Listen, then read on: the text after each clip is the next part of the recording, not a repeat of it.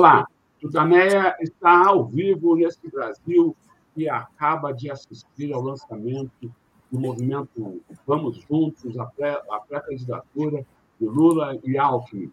Uh, nós estamos aqui nos nossos estudos domésticos, queremos, uh, vamos iniciar agora uma, um comentário, uma, um debate sobre a importância política uh, desse, desse momento. Estamos já com a jornalista da Guardian que daqui a pouco já faz suas observações sobre uh, o, o, evento dessa manhã. Antes, eu queria convidar a, a uh, a Leonor e todos vocês que já começam a entrar nessa nossa conversa, para que a gente mande um grande abraço, uma mensagem de solidariedade aos familiares, parentes, amigos, colegas de trabalho das vítimas da Covid do Brasil, as vítimas da Covid no Brasil. São mais de 660 mil mortes por causa da política uh, levada à frente por esse presidente uh, que atualmente ocupa o cargo e que uh, a campanha de Lula promete tirar, trazer de novo a defesa da saúde e da vida no Brasil. Nosso grande abraço, então, a todos e a gente já começa aqui. Vamos a Eleonora vai, vai dar um, um, um, plano geral aqui do, de como foi a, a, o, o, evento, e daí a gente já passa a palavra para a Hilde, Hilde Gardenzio, para ela também fazer seus comentários. Para todo mundo, que, mesmo que não acompanhou, possa ter aqui uma imagem do, do, do evento que, que durou mais de duas horas hoje de manhã. Eleonora. Bom, Idegard, muito boa tarde, muito bom ter você aqui. A gente, então, assistiu, fizemos a transmissão do lançamento da candidatura Lula e Alckmin, num evento aqui no Center Norte, na, na Zona Norte de São Paulo, com a participação estimada de, uma, de 4 mil pessoas, lideranças populares, é, é, vários os vários partidos que compõem a, a frente é, pela, pela candidatura do Lula só discursaram. Alckmin, que é, discursou remotamente, ele está com Covid, né, e o Lula, que centrou o seu discurso na palavra soberania. É, foi um ato que mostrou a bandeira nacional, muito, mostrou muito a, a, bandeira nacional, inclusive um ato que começou com o hino nacional, né, que é uma, acho que há muito tempo não se, não se via numa sonoridade dessa envergadura, quer dizer, o hino nacional cantado pela Tereza Cristina. E, Hilde, como é que você observou, então, essa, esse evento político uh, nessa, nesse sábado? O que eu observei, Eleonor, é que agora nós tivemos de novo o gosto de um evento político com emoção, com sinceridade, com mensagens positivas de esperança e não um evento de ódio, de raiva, de retaliação, de rancor.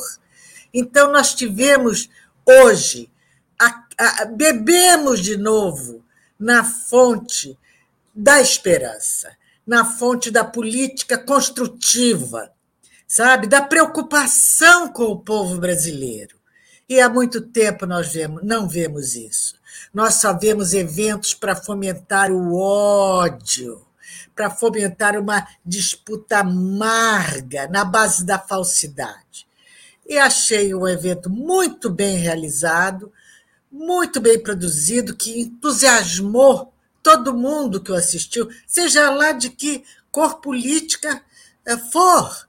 Não há quem não se emocione e que não se encante com uma solenidade, uma cerimônia tão bem apresentada, tão bem produzida, tão bonita, que transpira cultura, transpira é, emoções positivas.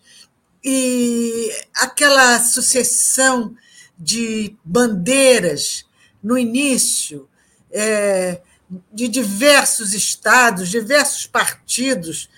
Foi tão bonito, foi tão inspirador a, a presença forte das personalidades que fazem a vida democrática brasileira, dos sete partidos ali presentes, convivendo, dialogando, lado a lado.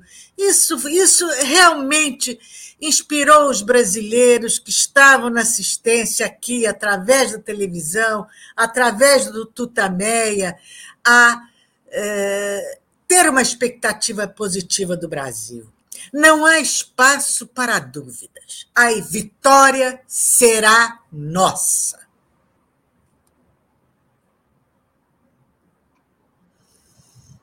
Eu, eu queria, antes de, de, de, continuar aí nessa, nessa questão política, eu queria uh, chamar a atenção e pedir seu comentário a respeito do, do, do, das palavras e das pessoas que hum. foram apresentadas antes do início do, de toda a transmissão ir lá para o palco, para os políticos. A gente, a gente viu ali uma sucessão de uh, uh, representantes do povo brasileiro, né? gente do, do Tocantins, da Paraíba, da Bahia, dos vários estados, dos vários movimentos populares, e a gente se perguntava aqui, a Eleonora e eu, quem consegue trazer essa, essa mistura uh, uh, de povo, né? Que político consegue trazer isso? E com tal serenidade. Olha, Rodolfo. Tal... Diga. Consegue o político que insere esses movimentos, insere as, suas, as pessoas nas suas políticas. Quando ele tem uh, o poder de, de, de liderar um governo, como fez Lula. Ele já provou, ele não precisa mais prometer. Então, por isso, ele, ele já provou e fez. Então, ele, ele tem a adesão desses movimentos, porque é a adesão da credibilidade da confiabilidade conquistada. Esse governo sob o qual nós estamos vivendo, ele alijou os movimentos populares, ele alijou a, a, a, a diversidade de, de opiniões, de pessoas, de origens. Ele focou apenas nos militares, nos é, policiais militares e na sua família. É este o governo que nós temos. Não é um governo que representa todo o Brasil. Ele representa o segmento mais violento do Brasil. Apenas isso. Então, ele não terá jamais essa adesão tão emocionante de tantas pessoas variadas, de origem humilde, porque este é o Brasil profundo. Lá estava o Brasil profundo. Ele, eh, o Bolsonaro tem o Brasil falso, o Brasil inventado, que tem sido enfiado pela goela como um xarope de gosto amargo ao longo desses anos. Então, ele jamais terá essa, essa adesão afetuosa e, e intensa e sincera como teve hoje o, essa chapa do Lula com Alckmin neste lançamento em São Paulo.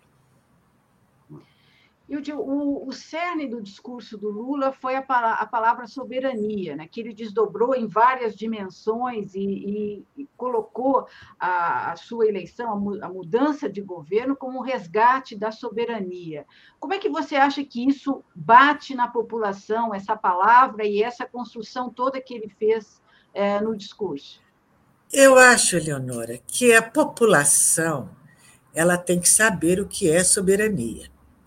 Eu acho que é, essas palavras que não são do vocabulário cotidiano do povo brasileiro, mas são do vocabulário dos políticos, da imprensa, elas têm que ser bem mastigadas e explicadas ao serem utilizadas.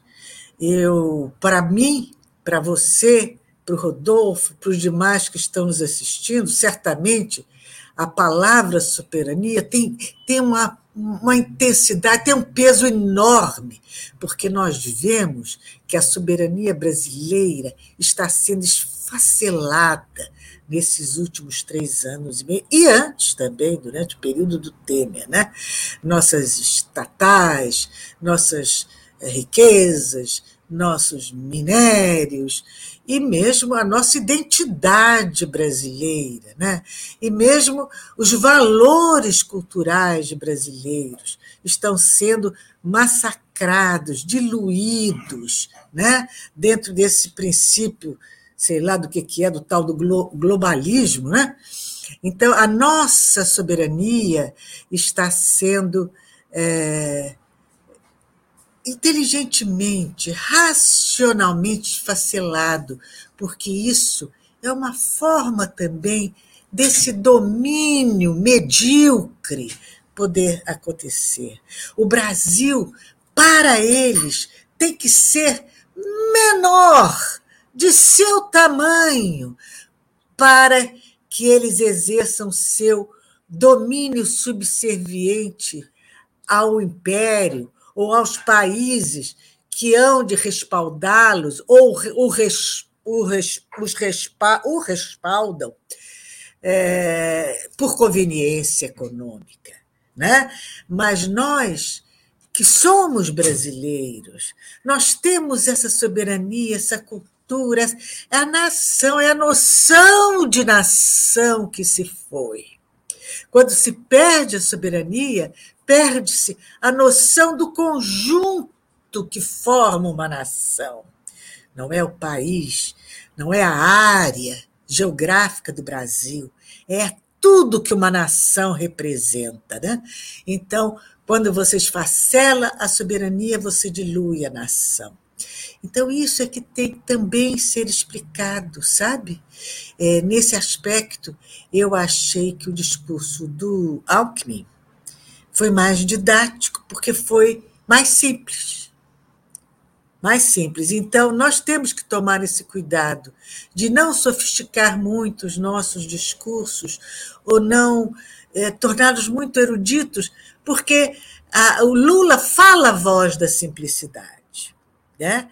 Então, nós antes vamos ter que explicar nessas peças da campanha diárias na televisão o que significa a palavra soberania. Que a soberania significa a independência, a soberania significa a democracia e significa a valorização do indivíduo brasileiro. É, Parece que o Lula estava ouvindo as suas palavras, porque ele também, logo, ele, ele, ele, falou, é mais do que urgente restaurar a soberania. Daí falam que defender, é, defender as riquezas naturais, a biodiversidade... Ou será que fui eu que ouvi as dele? É, defender o direito à democracia e defender boas condições de vida para o povo, bons empregos, salário justo, direito à saúde e educação. Mas isso tem que ser explicado, viu, Rodolfo? Acho mesmo. Eu sei porque eu lido, e você também, a gente lida com pessoas simples que estão querendo aprender. E a palavra soberania tem sido muito usada por nós nos últimos anos. Então, o, o Lula é, é, é, um professor, né? ele é um mestre na didática, e ele, é, espontaneamente, intuitivamente, ele ensina. Então, hoje, o Brasil começou a aprender o que é a soberania.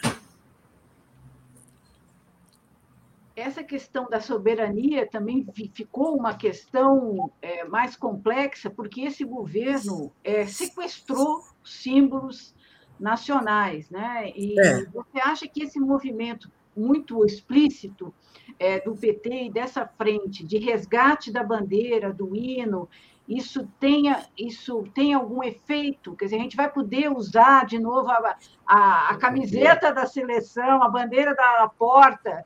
Olha, se eu tivesse uma camisa da seleção, ah. eu estaria vestindo hoje, como faz o Rodolfo, com o seu capote aí da seleção.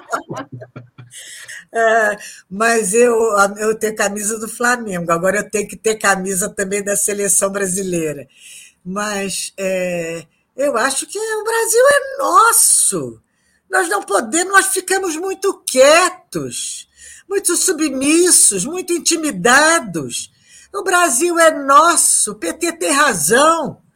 O próximo evento vamos todos de verde e amarelo.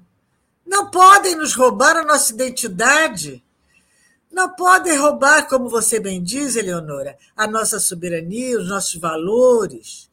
Eu acho que através dessa linguagem visual, dessa expressão visual de soberania, nós a reconquistaremos. Falou que o ato teve uma carga de emoção muito forte. Como, é que você eh, define essa, essa, essa carga emocional na campanha eleitoral do Lula? Olha, eu fiz uma carta para o Lula, depois de, até com lágrimas, depois que ele que, que terminou. Você quer que eu leia para você? Por favor, por favor. Então eu vou ler. Peraí, deixa eu abrir aqui a minha carta para o Lula.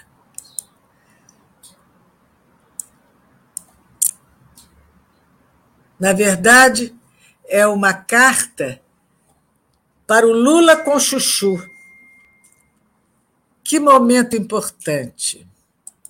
Que cerimônia linda, vibrante, cheia de beleza, energia e cultura. Parabéns a todos que se uniram para produzi-la e nos comover. Esse evento de hoje é uma expressão do sentimento brasileiro, expressão do verdadeiro e profundo Brasil. E não do Brasil fake que inventaram e nos fizeram engolir como um xarope azedo. Lula, como você nos entusiasma, porque sabemos que não são promessas vazias. Você rompe o lugar comum dos políticos que, prometem, prometem e jamais cumprem. Você já cumpriu e vai cumprir de novo. O coração do Brasil palpita com você, Lula o coração do Brasil. Suas palavras correm nossas veias. Suas palavras nos fazem despertar deste sonho ruim, desse pesadelo em que nos jogaram sem boia de salvação. Parabéns, Geraldo Alckmin, pela sinceridade do seu discurso, incisivo e oportuno, a que nós assistimos bebendo cada palavra como se fosse um elegir da salvação brasileira.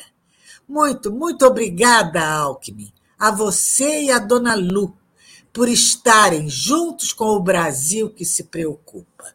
E quero lembrar que hoje a presença forte feminina nessa oficialização é muito significativa.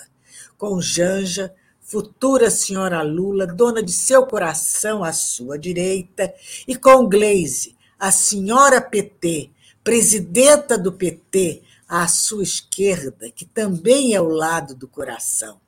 Que imagem magnífica para os olhos de nós, mulheres, vê-lo assim tão bem cercado. Janja, linda, inspiradora, inspiradora mulher apaixonante. Amanhã, Lula, é o Dia das Mães. E Dona Lindu também estará presente nesse, nesse dia e está hoje nessa cerimônia, porque você sempre a lembrou. Assim como Dona Maria Letícia, mãe de seus filhos, está aí, presente, agora, porque você nunca a omitiu. E quero falar de Glaze, essa mulher firme, coerente, extremamente valente, muito bem colocada, que é, peraí, deixa eu ir lá, muito bem colocada, que tem conduzido o PT ao longo desse tempo duro, dificílimo, sem esmorecer, sem estremecer, linda, maravilhosa inspirando confiança a todos nós. E que, assim como é leal a Lula, Gleise, você também tem sido leal a todos nós. O Rodolfo, Eleonora, eu, toda a mídia progressista que tem estado nesse combate, nessa luta, desde seu início, nessa luta renhida.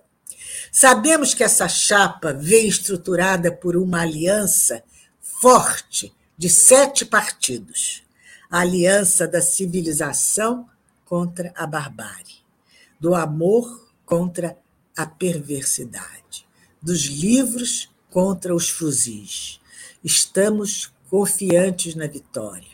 Sequer cogitamos a possibilidade de uma derrota, porque ela não ocorrerá. Acreditem, Lula e Geraldo, acreditem, esses 200 anos da independência serão comemorados em 2 de outubro, na grande festa das urnas. E eu já vou enfeitar meu quintal com bandeirinhas e até vou ter um sanfoneiro, porque é com sanfona que se faz uma comemoração brasileira. E amanhã, Dia das Mães, o prato das mesas brasileiras será Lula com chuchu. E chega de ameaças. Muito obrigada. Gostaram da carta? Muito legal. Muito linda. Muito eu estou emocionado. Eu estava falando para ele, ainda bem que eu não podia nem ter ir lá, que eu ia ficar chorando o tempo todo. Fiquei muito emocionado aqui com a, com a sua carta. Eleonora, Não, você está lembrando das mulheres, né, que tiveram uma, uma presença muito é, sensível nesse, nesse evento. Lembro da chegada, a chegada da Erundina, que coisa emocionante! Exatamente. Ela pequenininha, com a cabecinha é. branca ali, firme. Exatamente. E depois, eh, quer dizer, a, quando a Dilma chegou, colocaram a Dilma ali numa. foi perto, muito aplaudida, ela ficou, digamos, não no, no, palco principal, e no final do discurso, lido, né? O Lula leu praticamente o discurso, no final ele deixou aquela. A, a enfim, o que estava escrito e fez uma homenagem a, a Dilma. É, o, o, Lula, de certa forma, colocou a Dilma ali com, no destaque embora muita, muita gente tente tirar a Dilma desse enredo. Né? Como é que você é. avalia Ele colocou a Dilma e, e, também citou o Zé Dirceu, que continua Isso. a ser demonizado né? silenciosamente como um bravo e valente brasileiro. Eu acho que, a, quando ele se posicionou sobre a Dilma, ele também falou que depois de tanto sofrimento, de tanta prisão, e, e depois da Janja, ele é um novo homem. E ele não estimula rancores nem dissidências. Foi o que eu entendi. E se havia, ou se houve em algum momento, eu acho, impressão minha, motivo para estremecimento, ele é um novo Lula. Ele é um Lula que sabe reconhecer os méritos, independente de qualquer sensibilidade ou de qualquer é, má impressão anterior. Então, eu achei muito bom que ele falasse da Dilma e que situasse bem, em termos brasileiros, históricos, ideológicos, democráticos, a sua relação com Dilma Rousseff. Porque assim deve ser. Isso é a política de construção, não é a política de animosidade, né? Que procuram, que procuram desenhar, que procuram traçar, que procuram é, inocular como veneno na política do país. Então, o Lula é maior que isso e a Dilma também. Então, não há, não há nada o que há é a construção de um novo Brasil. Zigard, não posso deixar passar. Você, você citou aí, na, na, na sua carta, falou de uh, luta renhida, e me veio à mente imediatamente a poesia lá, O Canto do Guerreiro, em que o, o, o, o chefe índio, que está morrendo, fala para o filho, né? Não chores, meu filho, que a luta, que a vida é luta renhida, viver é lutar, a vida é combate, que aos fracos abate, e aos fortes, os bravos, só, só cabe exaltar.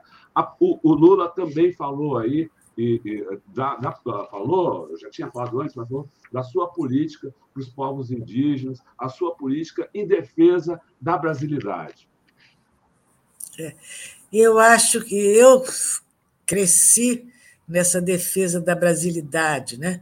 Você sabe que a mamãe foi a mulher que, na arte, que é a moda, rompeu os padrões colonizadores que eram impostos à moda brasileira, aos criadores. Isso com uma grande oposição, isso com uma grande. Ela não se voltou de costas para o Brasil. Ela enxergou o Brasil com amor. E eu acho que isso são lições que Zuzu nos deixou, que Darcy nos deixou, que os irmãos Vilas Boas nos deixaram.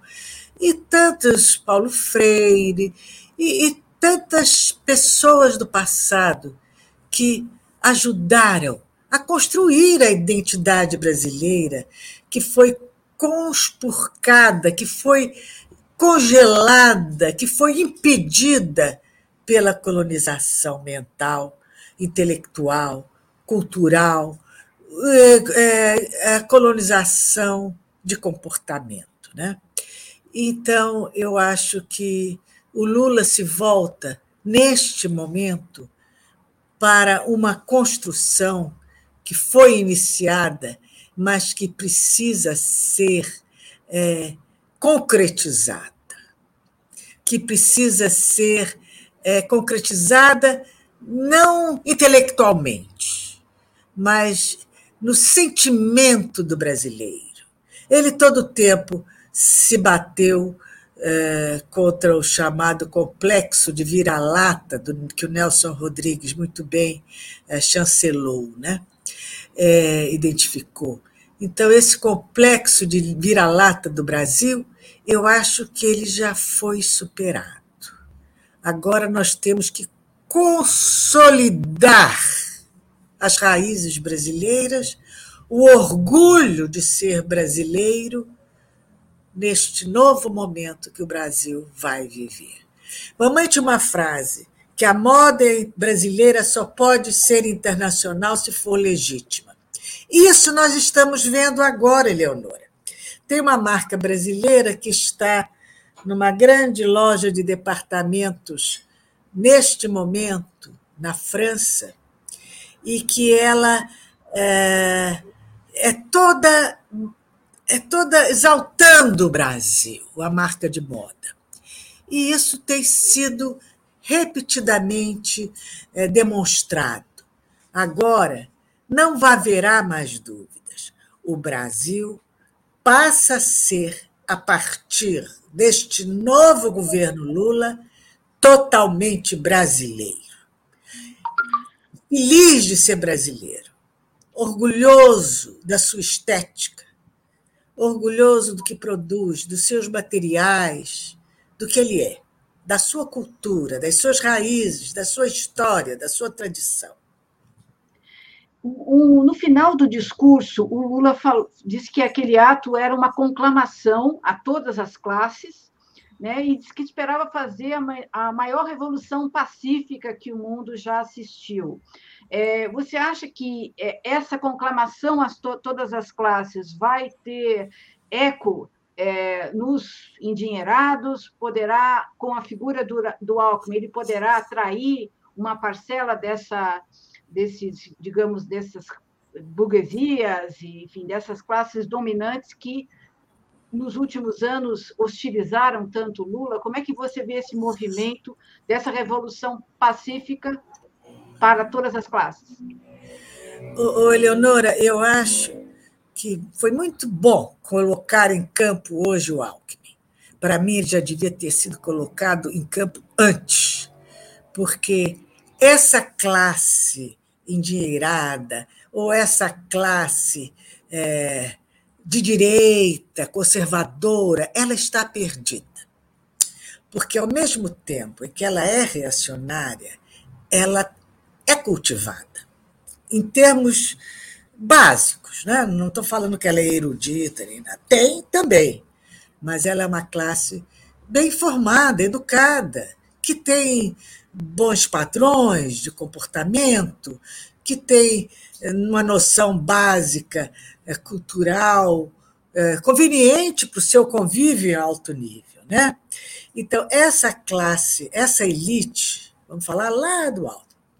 ela está muito incomodada, porque ela está sem representação. Então, a, a, a, o entorno de Lula, que é palatável para esse grupo, ele tem que sair em campo agora, porque é, outros poderão surgir nesses cinco meses e encantar essa classe. Não é que eles vão ameaçar, vão tirar essa, essa vitória de Lula, mas vão fazê-la mais difícil. Então, eu acho que temos que colocar em campo a Alckmin e os outros de eh, centro-esquerda, ou daquilo que eu chamo de direita light, para trabalhar a consciência dos brasileiros, a sua autoaceitação de um governo de Lula. Porque o trabalho realizado pelo antipetismo, pelo que eu chamo de TV globismo, foi muito bem feito e tem sido muito bem feito ainda.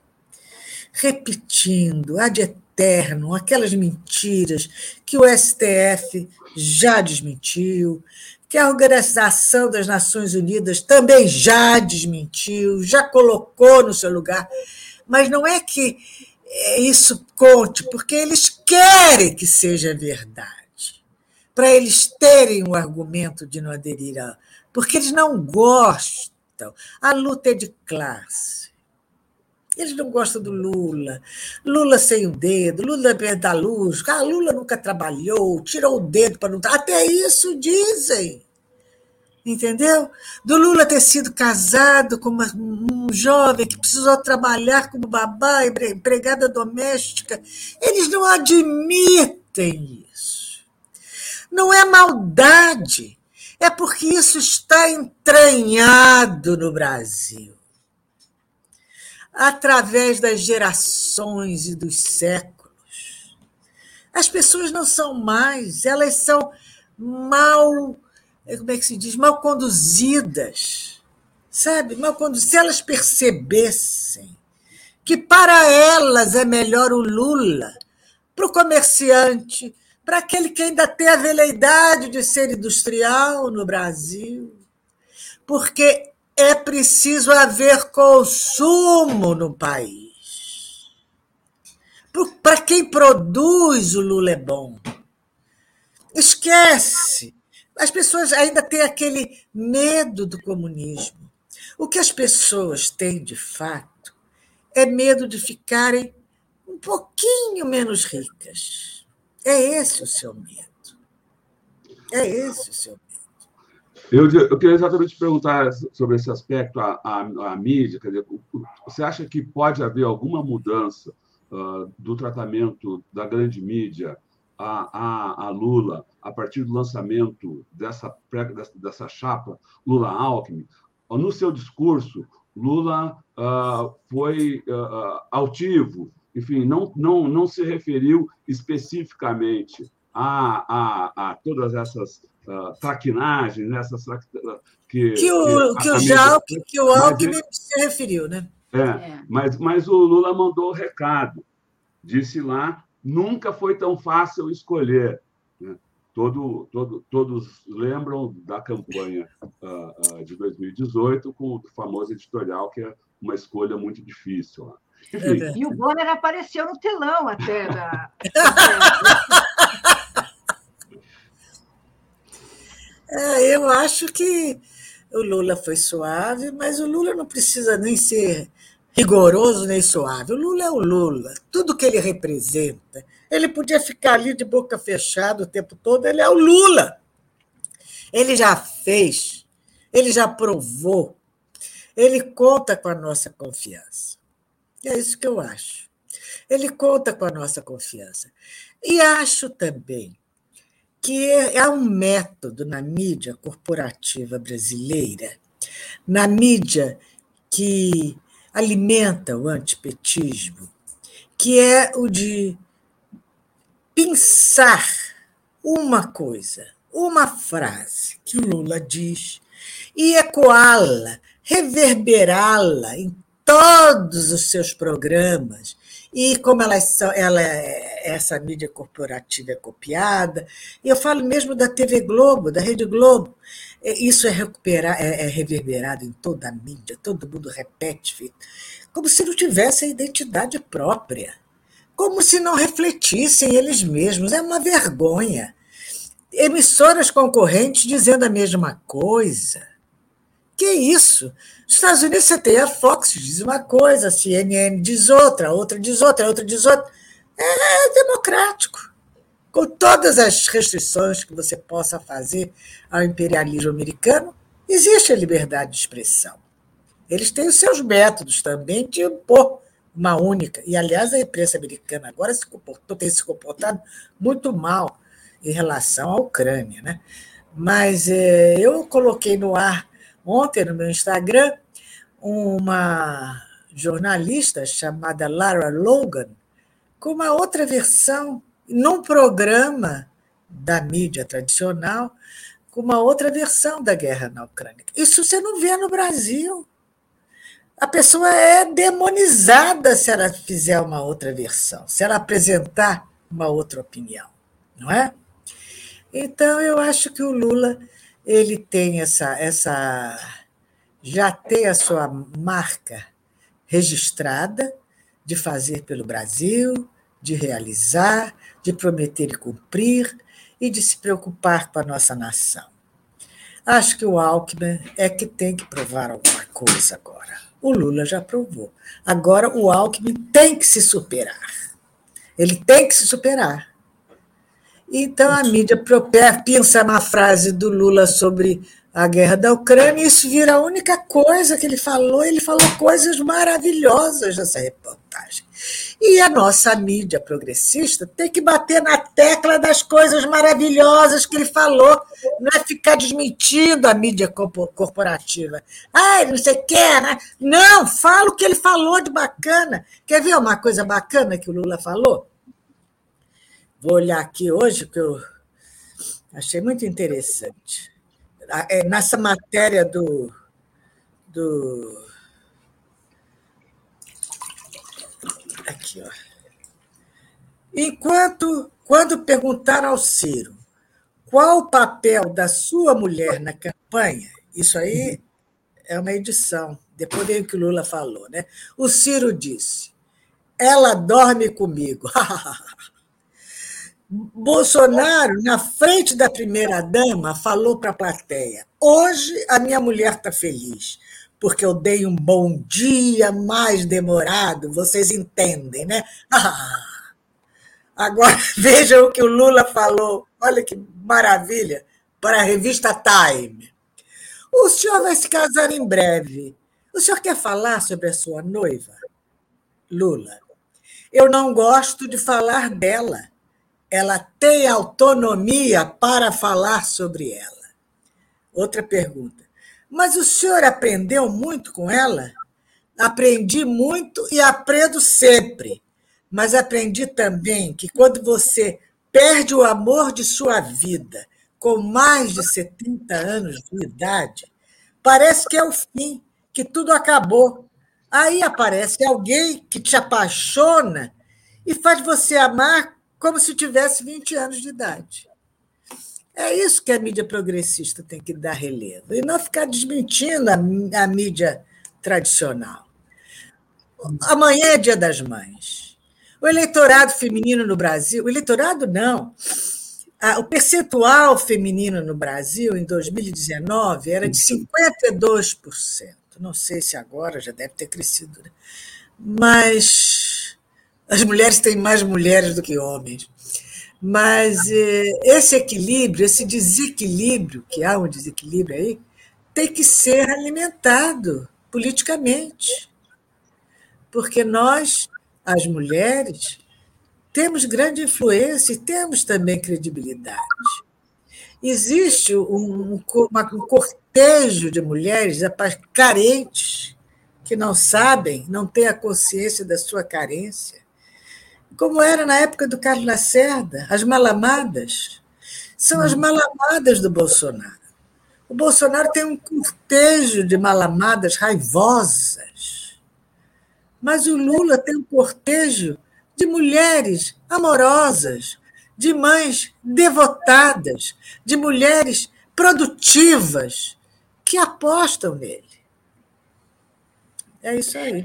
É, é, é, foi muito, ficou muito claro né, essa ênfase que o, que o Lula dá à participação da mulher, e hoje ele falou também muito da juventude, né, da, da, da, das tarefas da juventude, da importância da juventude. Mas eu queria chamar, uh, pedir a tua observação sobre um outro ponto, mais no final, ele falou: chega de ameaças, chega, chega. de chantagens verbais, né, que o fascismo seja devolvido ao esgoto da história de onde ele nunca deveria ter saído. Esse chega de ameaças e chantagens verbais é um claro recado às Forças Armadas, é. que vem numa escalada aí nos últimos últimas semanas, né? A questão do golpe está muito evidente. Você acha que esse recado repercute de alguma maneira nas Forças Armadas ou a gente vai ter, uma, nos próximas semanas e meses, uma escalada nesse golpe? Olha, Leonora, o ministro Roberto Amaral tem uma tese com a qual eu concordo e que eu esposo. Aliás, sempre achei, mas ele tem a capacidade, como intelectual, de verbalizar o que está no nosso sentimento, né? de que a conciliação é o grande inimigo do Brasil. Nós temos, ao longo da nossa história, conciliado o tempo todo.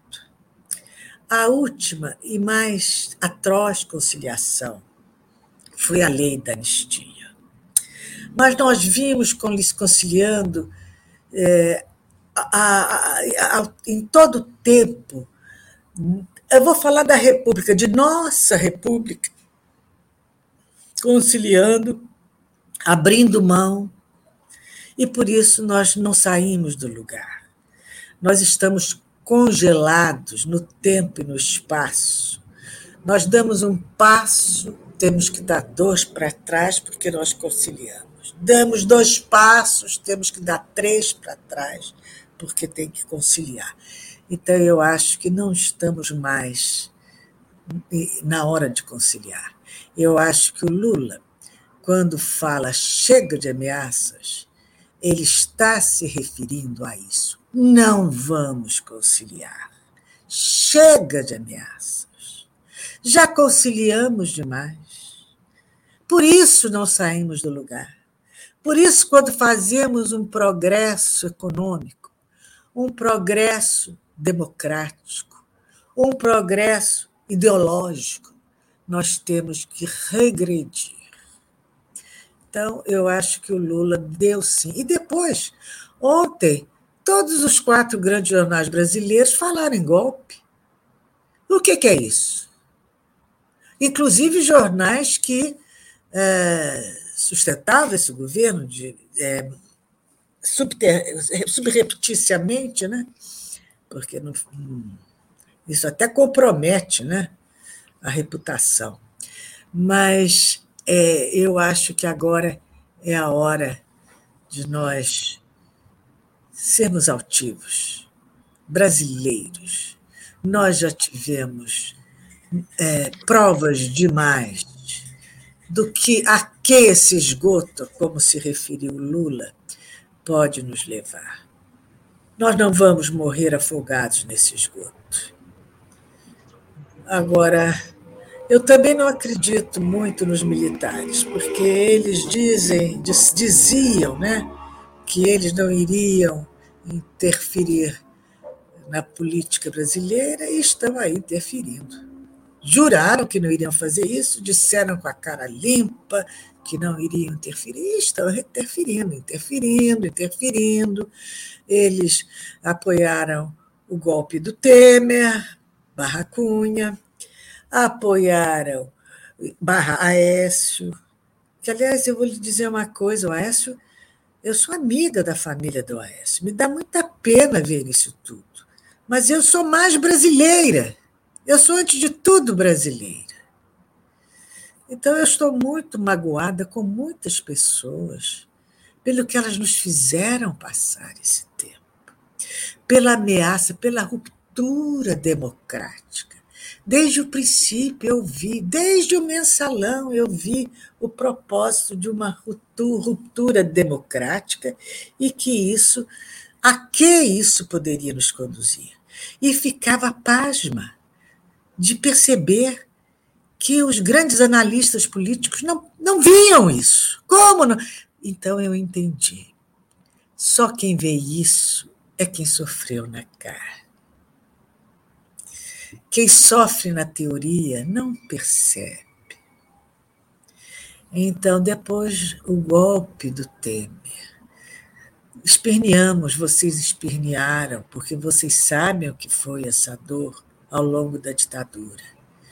Mas a imprensa formadora de opinião, a imprensa dos analistas coroados políticos brasileiros, estimulou, fez vista grossa, se omitiu, e agora ela se demonstra estar muito surpresa com o que nós estamos vivendo, com o que eles fizeram.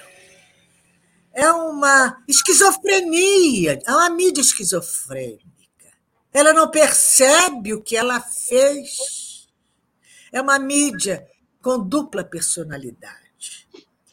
Então é isso, sabe? Eu estou eh, achando que a gente está na hora da gente não abrir mão, não fazer acertos. Os acordos que tinham que ser feitos foram feitos. Isso. Foram feitos. Os acordos que permitem um nível de dignidade foram feitos. Agora, nós temos que impor a nossa opinião e a nossa vontade nas urnas. Também sou feito o Lula, penso feito ele. Penso numa transição pacífica, que é o que não querem. Não querem uma. Porque o outro lado só ganha na base do grito, da intimidação, das armas, do tiro, porrada e, e bomba. Nós não. Nós sabemos dialogar. Como eles não sabem, o argumento é esse. Nós sabemos dialogar e vamos vencer isso, vamos mobilizar esse grupo enorme de indecisos que estão balançando porque estão cooptados por essa campanha do antipetismo e do antilulismo. Que a centro-esquerda saia em campo, que a direita light saia em campo, e que as pessoas que têm a tranquilidade de apresentar os seus argumentos carinhosamente saiam em campo, como fez hoje o Lula. Isso, ele exatamente uh, uh, de acordo com suas palavras aí, ele foi muito firme, muito amplo e ao mesmo tempo né, chamando, ele citou lá uh, Paulo Freire para falar dessa, dessa questão. Falou, como dizia Paulo Freire, é preciso unir os divergentes para melhor enfrentar os antagônicos. E daí o Lula falando: agora é a hora de unir os democratas de todas as origens e matizes para enfrentar a ameaça totalitária, o ódio e a violência. É exatamente Bom, isso. Ele também comentou uh, que nós, este ano, a gente comemora, o Brasil comemora seus 200 anos de independência, e ele nunca em, em toda essa, essa, essa, história de independência, a nossa independência esteve tão ameaçada. Então, ele diz, vamos, vamos comemorar os 200 anos de independência em outubro, reconquistando a independência. Né? E vamos reconquistar a nossa independência em 2 de outubro. Em 2 de outubro. E vamos nos conscientizar que nós temos que estar ativos, não podemos nos intimidar, não podemos ter medo de expressar o que a gente pensa, francamente, e com tranquilidade, e com argumentos, e sem nos exaltarmos. Eu sou uma pessoa muito exaltada, eu começo a falar alto, fico nervosa. Não, tem que falar com essa vozinha que eu estou falando aqui, entendeu? Calminha, quietinha, e com a segurança de estar falando a verdade. A gente não quer enganar o próximo. A gente quer um Brasil próspero.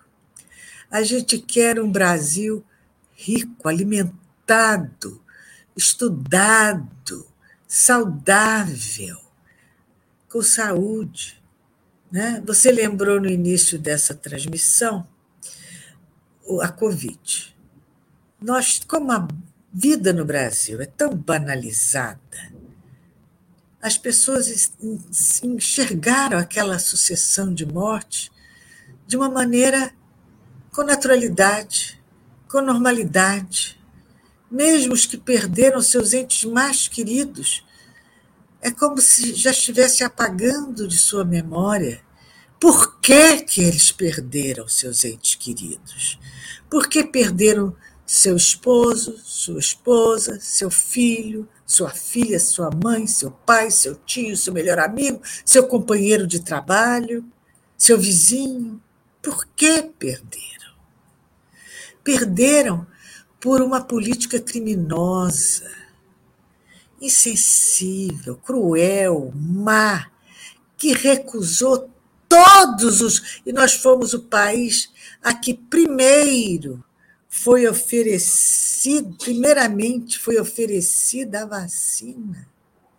E nós recusamos cento e tantos oferecimentos, cento e, não respondemos cento e tantos e-mails, porque enquanto isso, a matilha de lobos maus, alcateia, estava negociando uma possibilidade de levar vantagem, de ter o seu, de receber sua propina nas vacinas, nos medicamentos inventados, nas seringas, enquanto o lobby dos hospitais tentava se apossar dos hospitais do SUS para si, tudo negociado por debaixo dos panos por elementos ligados ao governo ou do próprio governo.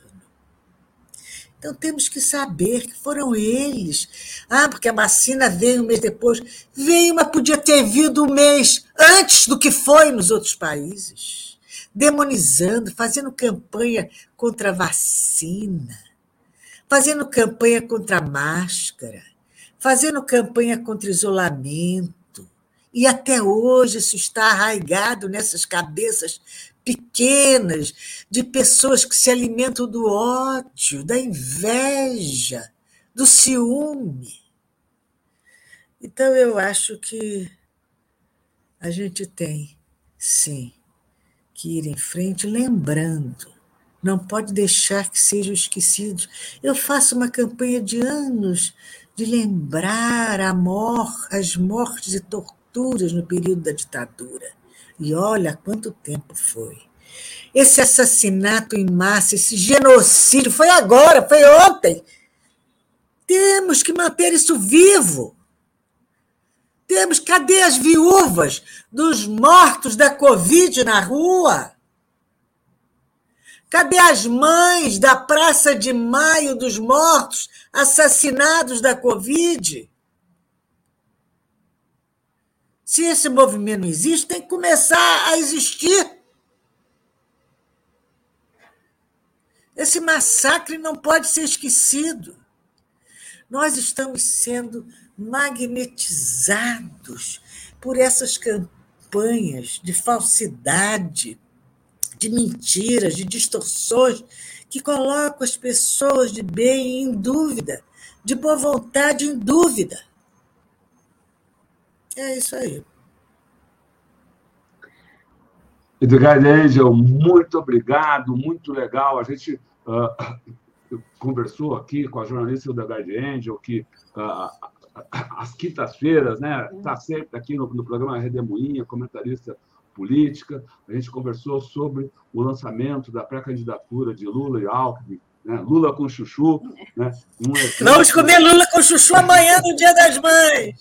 Um, um, super evento aqui realizado em São Paulo, com a presença ali ao vivo de, sei lá, umas, a, gente, a gente calculou aqui uma, pelo menos umas 4 mil pessoas lá presentes e centenas de milhares acompanhando uh, pela, pela transmissão ao vivo. Nós também realizamos transmissão ao vivo. Essa conversa com a transmissão ao vivo você encontra em todos os nossos canais, assim como essa conversa com a Eldegard Angel, que você encontra em todos os canais Tutameia. Busque por Tutameia TV e você nos encontra aí no, nas várias plataformas de podcast, no Twitter, no Facebook, no YouTube. Não deixe de no YouTube se inscrever no nosso canal e clicar na sinetinha para receber avisos de novos vídeos. Visite também uh, o nosso site, que ancora todo o nosso trabalho, o, é o site Tutameia, o endereço é tutameia.jor.br. Já já a gente vai colocar lá, ainda hoje, vai colocar lá a íntegra do discurso uh, do presidente Lula. Também devemos ter a íntegra do discurso do Alckmin, para quem não acompanhou ao vivo. Enfim, uh, e queremos, então, agora, antes do, do, do, do tchauzinho aqui, do boa tarde, bom fim de semana, devolver a palavra para a jornalista Edgar Angel, para que dessa vez, sem perguntas, ela mande a sua mensagem, a sua palavra aí para o povo que está aqui com a gente e que vai seguir conosco pela internet afora. Edgar Angel, muito obrigado, a palavra é sua.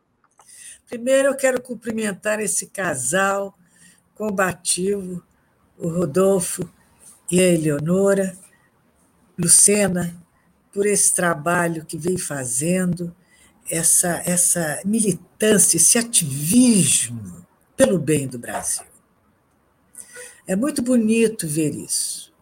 E eu estou aqui pela admiração e com muita honra, me sentindo muito homenageada e feliz de estar ao lado de duas pessoas tão admiradas.